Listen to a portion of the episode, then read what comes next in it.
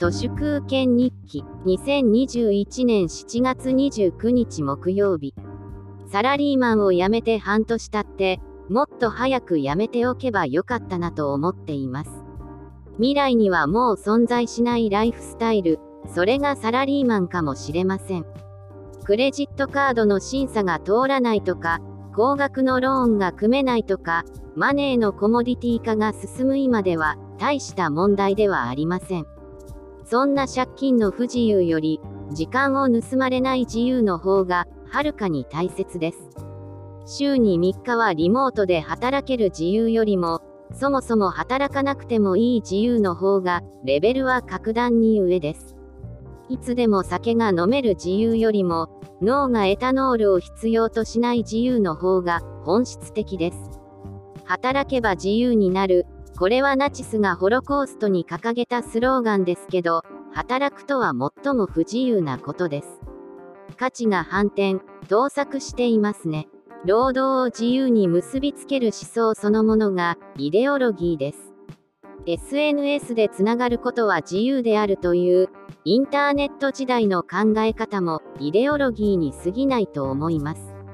エタノールの自由と大差はなく、稼げるはずの YouTuber が、そっと動画を上げるのをやめたりしています。UberEats で働くことは自由でしょうか？プラットフォーマーの都合で急に手取りが減らされたりする労働は極めて隷属的です。日本人の場合、彼らが最も依存している自由とは自分の頭で何にも考えなくても良い自由だと思います。ゆでガエルの自由です。これはエタノールとの相性がバッチリです。日本の社会人とは、思考ゼロの人間になることです。合理性を憎み、考える力を排除しようとします。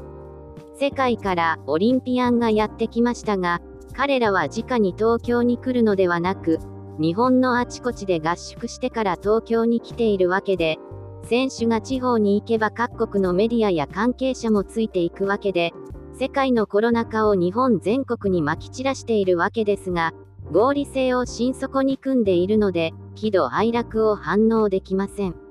日本のコロナ禍は、何にも考えていないがゆえの、非科学的で楽観的な想定を悠々と超えていきます。